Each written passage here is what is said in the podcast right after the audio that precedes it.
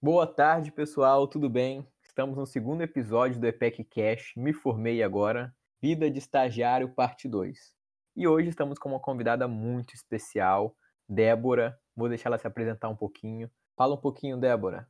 E aí, pessoal, tudo bem? Eu sou a Débora Calgaroto, tenho 25 anos, sou de Erechim, no norte do Rio Grande do Sul. Sou estudante de Engenharia Química na UFSM. Com muito orgulho, estou podendo contribuir para a EPEC novamente através desse podcast. Fui membro da EPEC UFSM de 2018 até o finalzinho de 2020, onde eu acabei saindo por conta do estágio. É uma honra estar aqui conversando com vocês e tentar repassar um pouquinho das vivências que eu já tive, tanto na graduação quanto agora no estágio, que é uma vivência bem diferente e está sendo muito enriquecedora. A EPEC fica muito feliz em te receber de novo, Débora. Esperamos que sua carreira de sucesso continue, para que posteriormente tu consiga voltar aqui e contar ela um pouquinho mais pra gente. Agora, o que eu ia te perguntar? Eu queria que tu comentasse um pouco da sua jornada no FSM, né? Antes de chegar nessa questão do estágio, como que foi sua jornada durante o período da UFSM, da graduação? Então, falando agora um pouco sobre a minha jornada na UFSM. Então, eu entrei no curso em 2015, tinha 19 anos, se eu não me engano, e eu era muito jovem, assim como grande parte das pessoas não tem maturidade para muitas coisas, tá saindo da casa dos pais, então é um mundo completamente novo, porque tem a questão de morar sozinho, morar longe da família, além da dificuldade que tem um curso de engenharia. A gente faz o curso de engenharia, mas não é todo mundo que tem toda facilidade em aprender essa questão de, de informações novas e tudo novo ao mesmo tempo. Então, indo para o UFSM, sem amigos, sem ninguém, digamos assim, é um mundo completamente novo. A gente faz amigos, vai vai aprendendo, vai errando, vai acertando. Eu acredito que todas as vivências que a gente tem não são por acaso e tudo agrega. Então, é, a gente passa por um período de adaptação, em seguida, a gente começa a viver, realmente viver a plenitude de estar na faculdade. É uma ótima época da nossa vida e que, com certeza, tudo que a gente passa nesses, no mínimo, cinco anos fazem toda a diferença na, na vida que a gente vai ter no futuro. Então, eu sempre fui uma pessoa muito curiosa, questionadora, que gosta de procurar coisas novas. Passando um pouco do baque, foi, essa, foi ir para a faculdade, eu comecei a procurar coisas novas. Inicialmente, eu participei do processo seletivo da ITEP. Isso é algo que foi bem marcante na época para mim, que entra talvez no, no lance tipo de vulnerabilidades porque eu não passei nesse processo seletivo. Mas hoje eu vejo o quão válida que foi essa experiência de não ter passado nesse processo seletivo. Por quê? Não sei por quê. Porque eu era uma pessoa muito boa, mas eu não passei. Talvez esse não que eu levei tenha sido muito mais enriquecedor do que um sim. Porque fez com que, uh, analisando os porquês desse não, eu crescesse e entendesse muitas questões do que a Débora poderia melhorar. Então, aí começaram as minhas experiências. Eu queria fazer algo além das cadeiras, porque eu já tinha entendimento que para mim não era suficiente só ficar indo para a sala de aula. Eu procurei fazer iniciação científica, eu gosto muito da parte de biologia, bioprocessos, essas questões, então eu entrei em contato com o professor da área, falei com a professora Raquel, que vocês conhecem, mas não tinha vaga ou tinha que esperar muito tempo, e conversei com o professor Márcio Mazucci. Então ali foi aberta uma grande porta eu fiz iniciação científica no pós-doc, fazendo a síntese de biosurfactantes através de catálise enzimática. E aí foi o primeiro desafio, digamos assim. Depois eu continuei uh, na iniciação científica e fui pegando mais coisas. Eu entrei na IPEC em 2018, Olha, essa foi a virada de chaves para mim interagir com o pessoal do curso, entender como que se trabalha em grupo, demandas, gestão de tempo, já quando eu entrei na EPEC, o nosso grupo começou a fazer um mini curso de nanotecnologia, que foi um desafio bem grande, porque tinha pouco material em português, era tudo basicamente em inglês, e a gente estava com um prazo de tempo bem curto para fazer, que a gente queria apresentar na SAEC. Eu ajudei a organizar a SAEC, Ainda na IPEC, eu fiz muitas outras coisas, mas não foi só isso. Tipo, ah, tinha o Descubra o. Eu ia, ajudava a ia lá conversar com o pessoal. E depois pessoas vieram me falar, eu conversei contigo no Descubra. E isso é muito enriquecedor. Teve janela aberta, enfim, são inúmeras vivências que a universidade nos proporciona. Então, na EPEC é o lugar ideal assim para você jogar suas ideias e se arriscar, ver o que, o que dá, o que não dá, o que dá certo, as pessoas compram ideia, você construir, colocar seus sonhos em prática. Um exemplo disso foi o mini curso de válvulas. Era algo que eu tinha muita curiosidade de saber como que era estudar, porque no curso a gente não tem algo tão profundo. E o pessoal simplesmente comprou a ideia e o mini, o mini curso saiu do papel. Ele foi ministrado há pouco tempo atrás, ali pela Júlia, pelo restante do pessoal, mas que foi uma ideia minha que deu super certo. Fazer parte de GP também nossa, foi uma vivência incrível que fez com que a gente mantesse o grupo unido numa situação de pandemia. Então, são, são muitas muitos atributos que um engenheiro precisa, mas que só nas cadeiras a gente não vai não vai encontrar. Tu precisa ter essas vivências para conseguir amadurecer todas essas características em você como eu falei, eu sempre penso em coisas novas para fazer e vou atrás e faço elas acontecerem. Eu queria muito fazer estágio de férias, então eu fui atrás de empresas onde haveria possibilidade de fazer o estágio e acabei conseguindo também. Eu fiz esse estágio numa cervejaria, que é bem pequenininha, mas é perto da minha casa, e foi suficiente para ter um pouco de visão sobre o processo. E olha como que é a coincidência. Surgiu a oportunidade de eu fazer intercâmbio para a Alemanha. Então, apesar de todos os pesares, você consegue formas de fazer as coisas saírem do papel, saírem da tua mente e, e fazer acontecer, né? Então, no intercâmbio que eu fiz para a Alemanha, Lá eu também trabalhei num projeto sobre cerveja. Estava completamente relacionado com o que eu desenvolvi no estágio de férias. Então as coisas elas vão se relacionando. A minha iniciação científica, que era na área de bioprocessos, foi crucial para mim conseguir fazer o intercâmbio, porque lá na Alemanha eu estava trabalhando com bioprocessos. Então, na época eu usei um software para fazer monitoramento online do crescimento de micro-organismos. Então, essa parte bio não é algo que está muito presente no nosso curso. A gente vai vai ter bioengenharia lá no oitavo semestre.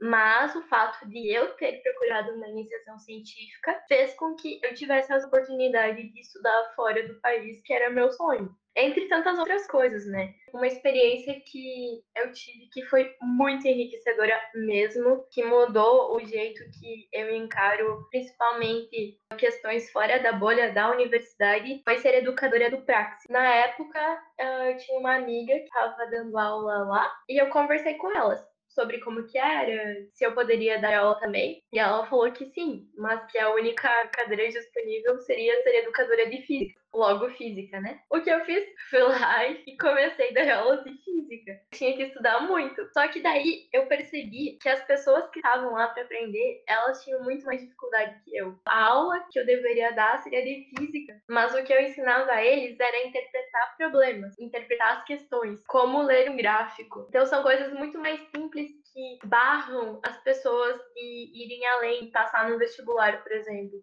de todas as experiências que eu tive, eu consigo entender que o mais enriquecedor para mim foi saber lidar com as pessoas, interpretar o jeito que elas estão encarando as coisas, se elas estão te entendendo, você saber mudar o teu discurso, como que eu posso explicar? Falar a mesma coisa de diferentes formas. Então, tem que entender que a universidade ela vai muito além das cadeiras e você tirar notas boas. Não interessa se você vai ficar com 7 ou com 10. Interessa o que você vai aprender. Então, tem maturidade para distinguir o que é importante ou não, o que é relevante para você focar naquele momento. E não interessa se você vai fazer o curso em cinco anos ou mais. Se você puder aumentar esse tempo, pegar menos cadeiras e focar nas atividades extracurriculares, é aí que você vai criar o teu currículo. Porque a gente está na faculdade e a gente não tem nada. É aí que a gente está começando a criar nossa bagagem. Então, quanto mais experiências interpessoais e profissionais você tiver, melhor. Saindo um pouco da jornada e já entrando no período de procurar estágio, processo seletivo, como que foi a sua relação com essa etapa?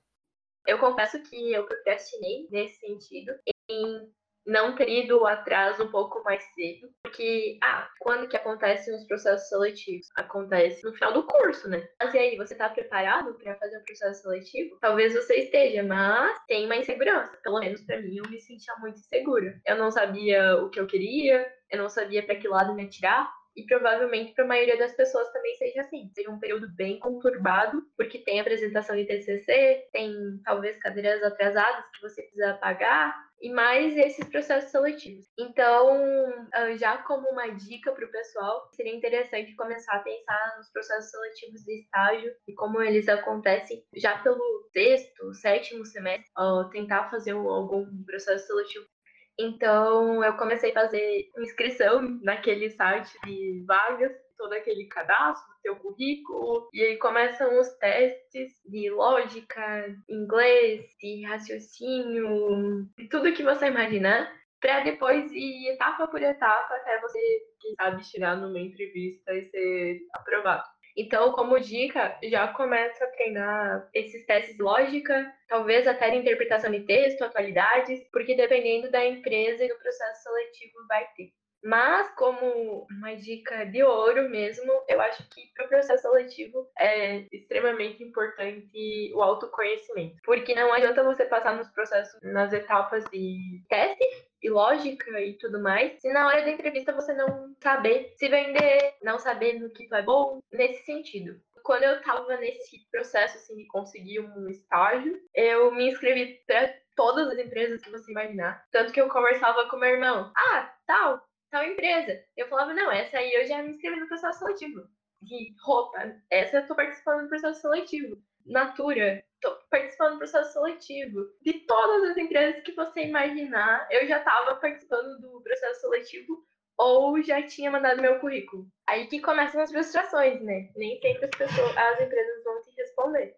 É necessário que você tenha um autoconhecimento muito grande, saber o, no que que você é bom, no que que você manda bem, no que que suas experiências vão te agregar. Porque a gente está do lado da universidade, a gente não sabe tudo o que acontece dentro de uma empresa. Por exemplo, antes de começar o meu estágio, eu pensava, ah, eu vou me inscrever para atendimento técnico ao cliente, porque, ah, eu gosto de me relacionar com pessoas, eu sou comunicativa. Mas chegando aqui, o que, que é o meu estágio? É basicamente um laboratório de aplicações. Então, eu preciso ter uma boa comunicação, saber me expressar, saber me relacionar com as pessoas, ter senso crítico, saber avaliar urgências, gerir o meu tempo, colocar à disposição das pessoas para ajudar eu preciso é um kit completo. A gente não vai estar tá vendendo habilidades separadas. A gente é um pacotinho de coisas que, que a gente tem que mandar bem em tudo, digamos assim. As coisas não acontecem de forma isolada. Você tem que se autoconhecer para saber realmente no que, que você é bom, em qual área seguir e o que, que vai te fazer feliz. É difícil você identificar tudo isso, por isso que é tão importante o autoconhecimento. A partir do momento em que você sabe o que, que você manda bem, você consegue potencializar essas qualidades, porque não adianta, você não vai ser bom em tudo. E esse é o momento em que você vai começar a meio que filtrar para que rumo você vai seguir. Na questão de processo seletivo, tentar os processos seletivos, como tu comentou, ou trabalhar em várias áreas, eu queria saber qual vantagem de ser engenheiro químico ou de cursar a engenharia química. Como vantagem, penso eu, da engenharia química, a gente tem uma área de atuação infinitamente grande. Então, também tem essa questão. Ah, tô saindo para estágio. Para que área que eu vou? Vou procurar setor de trabalhar com engenharia pura? Trabalhar no setor ambiental, vai ser uma indústria de alimentos. Além das, dos ramos das empresas de tecnologias, tem as subdivisões das empresas. Porque agora que eu estou trabalhando numa indústria, eu vejo que uma indústria é muito além daqueles pacotes, daquelas caixinhas que a gente via na, na graduação. E, ah, era só balanço de massa e energia, era só operações unitárias, era só química analítica era só instrumentação, controle. Aqui na indústria, a gente vê tudo integrado. Então, é incrível estar tá caminhando lá pelo parque e ver que tem as utilidades entregando tudo que é necessário para a produção continuar. Ver que tem as pessoas coletando amostras para liberar um lote. O marketing vendo as tendências de mercado. O comercial tentando achar o melhor produto com menor valor para o cliente. O cliente pedindo novos produtos. Então, é isso que é legal dentro de uma indústria, porque é tudo integrado e as coisas acontecem muito rapidamente e tudo isso é formado por pessoas. Então, o ponto que eu quero deixar muito evidente, que eu já consegui ter maturidade para enxergar, é que uma indústria ela é formada de pessoas para pessoas. Então, você obrigatoriamente tem que saber lidar com elas, tem que saber ouvir, tem que saber respeitar. E aí, eu, como estagiária, sou mais uma pessoa. Eu tenho meu papel a ser cumprido e fazer com que a empresa consiga ser melhor e seguir as tendências do mercado. As empresas elas precisam acompanhar essas tendências. E isso tudo está diretamente relacionado com interdisciplinaridade do que a gente aprende na faculdade. Por isso que é muito importante ter um senso crítico, conseguir analisar de situação para situação aonde que você está inserido. Tem muitas coisas assim que a gente não aprende na faculdade, mas que com o passar do tempo a gente vai adquirindo uma certa, certa maturidade. Tipo, ah, aonde você está e aonde você quer chegar. Você precisa saber que você não está aqui em vão. Você precisa planejar os seus passos para direcionar eles a um rumo que você quer chegar. Uh, aproveitar o teu tempo para fazer isso. Por exemplo, ah, eu quero trabalhar numa multinacional, então vou precisar ter um inglês bom. Ou então, aonde que são as sedes da empresa? A Duas Rodas tem sedes, tem a matriz aqui em Jaraguá do Sul, mas tem muitas outras empresas por toda a América Latina. Então eu preciso aprender espanhol para mim conseguir me comunicar com as outras pessoas. Ou então outras empresas que é a mesma coisa. Antes de ser do mundo, a gente é regional e do nosso continente. Então, você precisa saber o espanhol, por exemplo. E muitas outras coisas que você precisa aprender, por exemplo, como lidar com uma pessoa, esse jogo de cintura, porque como eu falei, né, você está lidando diariamente com pessoas de diferentes níveis hierárquicos, de diferentes humores, de diferentes personalidades. Então, é extremamente importante você ser empático, reconhecer o, o outro, o outro ao redor e tentar manter um clima um clima cooperativo e saber pedir ajuda, né? É extremamente fundamental, extremamente fundamental. É fundamental você saber pedir ajuda. Agora, Débora, eu vou fazer uma brincadeira contigo, que eu acho que vai ajudar bastante o pessoal que está escutando o podcast que está ali nos semestres na metade, ou está chegando na metade, ou até quem está mais para o final. Se você pudesse voltar para metade do seu curso, o que, que você faria diferente? Se, se eu pudesse voltar para o meu quinto semestre, por exemplo, o que eu faria de diferente? Eu teria me exposto mais. Por exemplo, eu procurei diferentes oportunidades que a universidade me, de, me deu, mas eu meio que era receosa. Eu tinha medo de errar. Mas agora eu vejo que o momento de errar e aprender é na universidade, é nessas vivências. Porque se você chegar para uma vaga de trabalho e você não estiver pronto para aquelas habilidades, você simplesmente vai ser demitido, você vai ser desligado da empresa. Porque uma empresa não tem tempo para te, te ensinar. A empresa não tem tempo para você correr atrás do que já deveria estar pronto. Uma empresa quer pessoas prontas. Obviamente, você sempre vai aprimorar, você sempre tem chance de melhorar, mas você tem que ser extremamente rápido. Aqui as coisas são rápidas. Então, na faculdade é o momento que a gente tem ir atrás dessas experiências, dessas vivências e jogar mesmo, sem medo de errar e se errar de novo até dar certo. Show de bola. Débora, a conversa tá finalizando, estamos chegando em nossos momentos finais. Tu quer deixar alguma dica especial, algum conselho para o pessoal que está escutando? Bom, então, para finalizar, a dica de ouro que eu deixo para vocês é vocês se conhecerem, saberem e entenderem o que faz você feliz, o que faz seu olho brilhar e entender que a tua trajetória é única. Não é porque fulano está em tal empresa que você também precisa seguir aquele caminho. Então, principalmente hoje, os caminhos são múltiplos, tem muita coisa que vai fazer você ter sucesso. Você só precisa identificar o que realmente te faz feliz. Que o segredo é sonhar grande e não ter medo de se arriscar. Principalmente agora na faculdade, que é, uma, é um momento único, com tantos amigos, tanto networking, conhecendo gente nova. E esses colegas de hoje vão ser teus colegas de profissão. A gente vai se encontrar de novo no mercado de trabalho para estar tá sempre trocando ideia, trocando experiências, enfim. O mundo acaba sendo muito pequeno e a gente não sabe como que vai ser nosso futuro. Então, manter bons relacionamentos sempre com, com as pessoas é fundamental. E também é muito importante você manter um bom relacionamento contigo mesmo. Que é você saber se valorizar, saber o que, que você manda bem, reconhecer as suas conquistas, por mais que às vezes seja difícil entender isso, enxergar isso e se valorizar, é fundamental. Porque se você não se valoriza, ninguém mais vai valorizar. As empresas, elas querem pessoas que sejam seguras do seu potencial, seguras que chegam e digam, eu sei fazer isso, pode deixar comigo.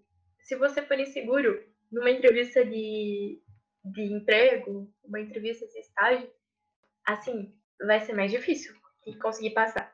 E isso de você saber se expressar, saber se vender, está diretamente relacionado a você saber se relacionar de uma boa forma com as pessoas. Então, entra em ter senso crítico, jogo de cintura, reconhecer quando você quando é o melhor momento de falar, saber ouvir. Muitas vezes é muito melhor você ouvir do que você está falando. E esse senso crítico é fundamental, vontade de aprender, vontade de se permitir, uh, se permitir errar, porque é agora a nossa hora. E esse é o momento para a gente fazer as coisas acontecerem, principalmente na faculdade. E seria isso. Muito obrigado pelo momento, por poder contribuir com vocês novamente. E a EPEC, ela tem um lugarzinho muito especial no meu coração. Eu tenho certeza que você também está no coração da EPEC. Sempre vamos lembrar com muito carinho da Débora que fez parte da EPEC. Quero agradecer você ter feito parte desse podcast. Nossa conversa passou voando. Espero que os ouvintes tenham gostado desse podcast e até a próxima, no próximo episódio, segunda que vem.